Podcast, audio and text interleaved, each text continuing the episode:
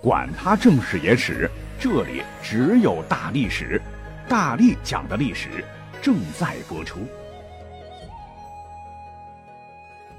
大家好，我是大力丸儿。咱们呢做过不少期，如今的职业回到古代叫啥的节目，古今对比还挺好玩。本期呢，咱们就再查漏补缺一些啊，大家伙儿一起长姿势。那重要的职业呢，我会详细唠唠，马上走起。咱们呢就先从关系国计民生的部分讲起，比如这段时间大降温，你像上周吧，我这个地方歘掉了十几度啊。大家伙现在每天看这个天气预报，那谁发布的呢？肯定是气象局啊，主要职责是天气预报、气象预警、气候变化、防灾减灾。而古代对应的部门叫做钦天监，具体办事人员也拿国家的俸禄，有最低的五官司臣，官职高一些的克漏博士、武官司隶、武官监候等，再高级点儿，掌推立法定四职的官员称之为春夏中秋冬官正。那换到今天的话，那不就是气象员嘛？职称就是这个初级、中级、副高、高级。而据考证，古代的这个气象局的设置呢，是可以追溯到三千多年前的。我们呢，可以从商代中晚期的甲骨文中找到世界上几乎最早的关于风云、红雨雪等大气现象的确切记载。考古人员甚至还发现了距今八百多年、位于山西大同浑源县的圆觉寺塔顶的。专门用来观测风向的象风鸟，这也是目前我国发现最早的实物。可是呢，史书载说东汉有个人叫张衡，对，就是治那个地动仪那位，还曾置象风铜屋置于长安宫南陵台之上。看来世界上最早用于测定风向的气象仪器也是 Made in China，比欧洲要早一千多年。需要留意的是，当时张衡所担任的这个职位啊。就是太史令，简称太史，算是钦天监一把手，掌管天文历算。换到今天，就是国家气象局局长。那么听到这儿，喜欢历史的朋友可能会有点疑惑，说咱们都看过非常重要的正史典籍《史记》，史家之绝唱，无韵之离骚，作者乃是西汉武帝时的司马迁。他当年接过父亲的枪，当过太史令，阅读皇室所藏典籍，开始搜集史料，最终成就了这部煌煌巨著。那跟你讲的前头不是矛盾吗？怎么一个说是负责天文历法、气象节气四时工作的，又一个说是负责编辑史书、记载历史的工作人员呢？其实这个问题在古代一点不矛盾。你像御史，在一定历史时期。既要负责考核、监督、选任百官，就是干的如今组织部的工作，还要干纠举弹劾官吏、纪检监察的工作，它属于复合型人才。同理，汉武帝时期，这个太史令隶属太常，专门掌天文、历法以及撰史工作。是到了东汉时期，太史令逐渐不掌史了，即掌天时星历，却无记事之责，故而一点不矛盾。即使说太史令不负责历史的内容了，哎，也没关系啊，活还在。甭管是地方史还是国史，国家会设立史馆，大的以宰相为监修，修撰一般的史事；其他官来监领，称监修国史，而专门修史者称为史馆修撰。再细分的话，有点意思啊。你像现代的首长秘书，等同于古代的起居住的史官。如今的档案馆的馆长就相当于古代史馆的史官，其实你看看古今没啥大的区别。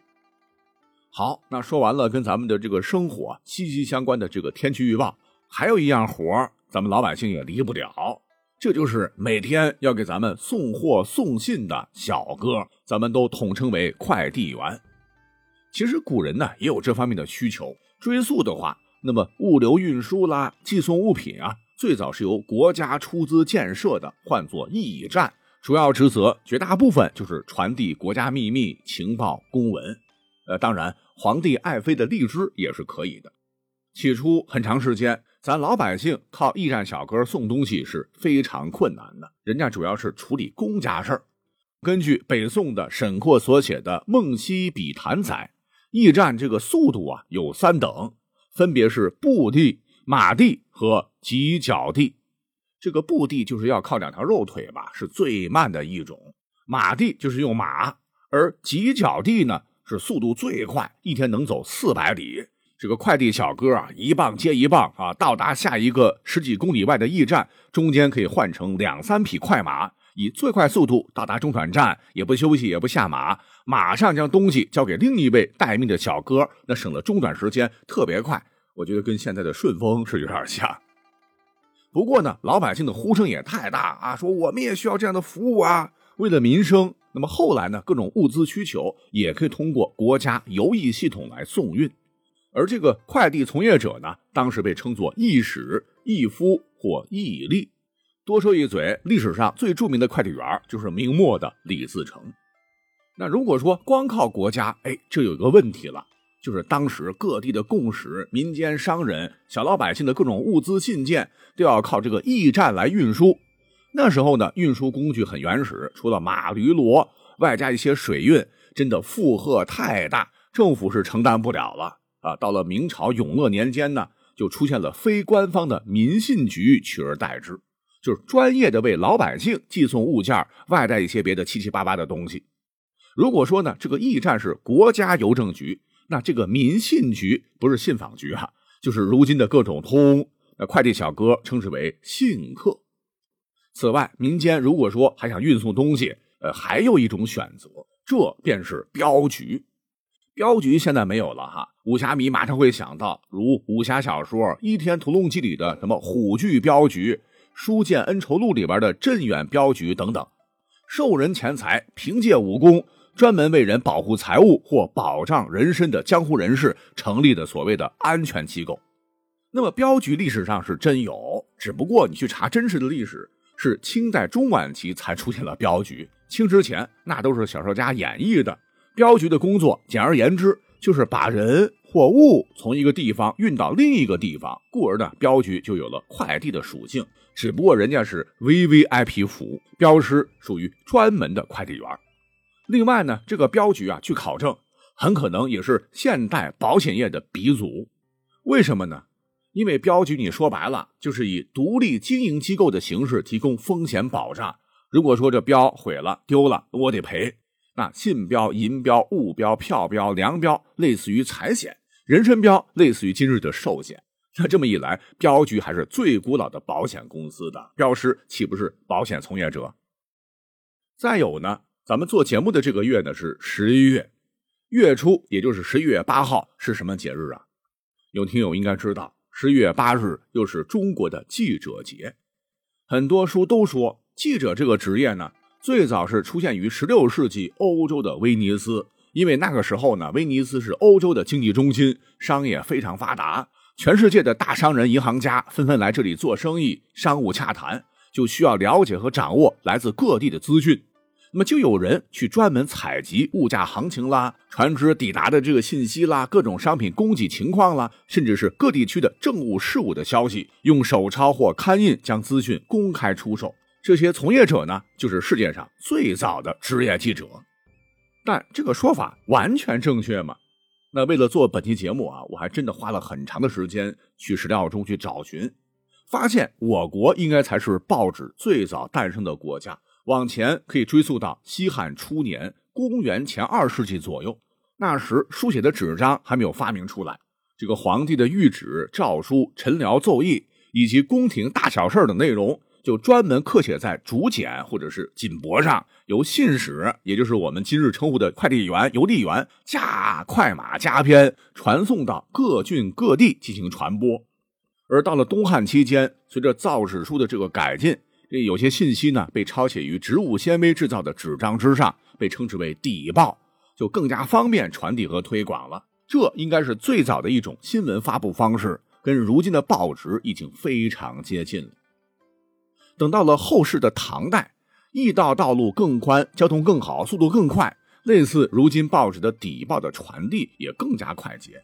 如史书载，唐玄宗李隆基时，某日经辽行大赦礼于安福楼南；某日李隆基亲耕吉田行九推礼；某日玄宗自东封还赏赐有差等等，不消多日，全国皆闻。尤其是到了这个商品经济更加发达的这个宋代，行业也是更加经济化，出现了专门抄录底报以售卖的牟利商人，外加活字印刷的推广，底报规模也是成倍增加。不光官员花钱订购，你要有钱钱，老百姓也可以订一份看。那这么一来，可以说我国就出现了全世界最早的报纸，同时出现了现代报社的历史原型。也有一大批的从业者跟现代记者的工作是非常相近。而十一月除了记者节，其实呢还有一个国家级的消防日。当天的主角呢就是消灭火灾、救护服务的消防员们。而各位不晓得的是，远在黄帝时期就早有管理用火安全的官员，称之为火正。至汉代时就出现了明确职责的消防员，唤作执金玉，负责维护都城的安全。制造、储存和管理兵器，以及水火灾等非常事件，跟这个太史令一样哈，一专多能。执金玉呢，也被称为世界消防员的鼻祖。到了唐代，长安万邦来朝，是国际大都市，就专门建有武侯铺这样的治安消防组织，分布在各个城市和坊，负责救火。那么后来，北宋更牛了，创立的中国最早意义上的专职消防队，唤作军巡捕。也就是世界上最早的专业化公共消防队，那夜间巡警，谨防消防隐患。大概是到了清代的时候，消防队伍的名字就叫救火兵丁。救火器具更齐备，每日训练救火器具的使用方法和团队合作救援，这种分工合作就有了现代化管理的模样。OK，由于篇幅关系，你像是现代的城管，古代称为监视。负责环境卫生、拆除违建、禁止占道经营以外，还管理市价、物价，真正的综合执法。